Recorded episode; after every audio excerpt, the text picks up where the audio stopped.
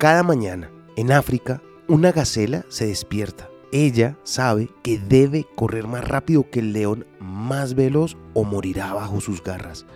Cada mañana, en África, un león se despierta. Él sabe que debe correr más rápido que la gacela más lenta o morirá de hambre. Ahora piensa, no importa cuáles sean tus circunstancias, ni tus temores, ni tus dudas, no importa si eres león o gacela, si crees que eres la presa o el cazador, no interesa si opinas que estás preparado o no, ni si juzgas que no es el mejor momento para empezar. Lo único que importa es que cuando amanezca, más vale que actúes. El momento es ahora. Lo aprendí en la vida.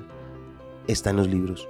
Soy Lewis Acuña, arroba libro al aire en Instagram.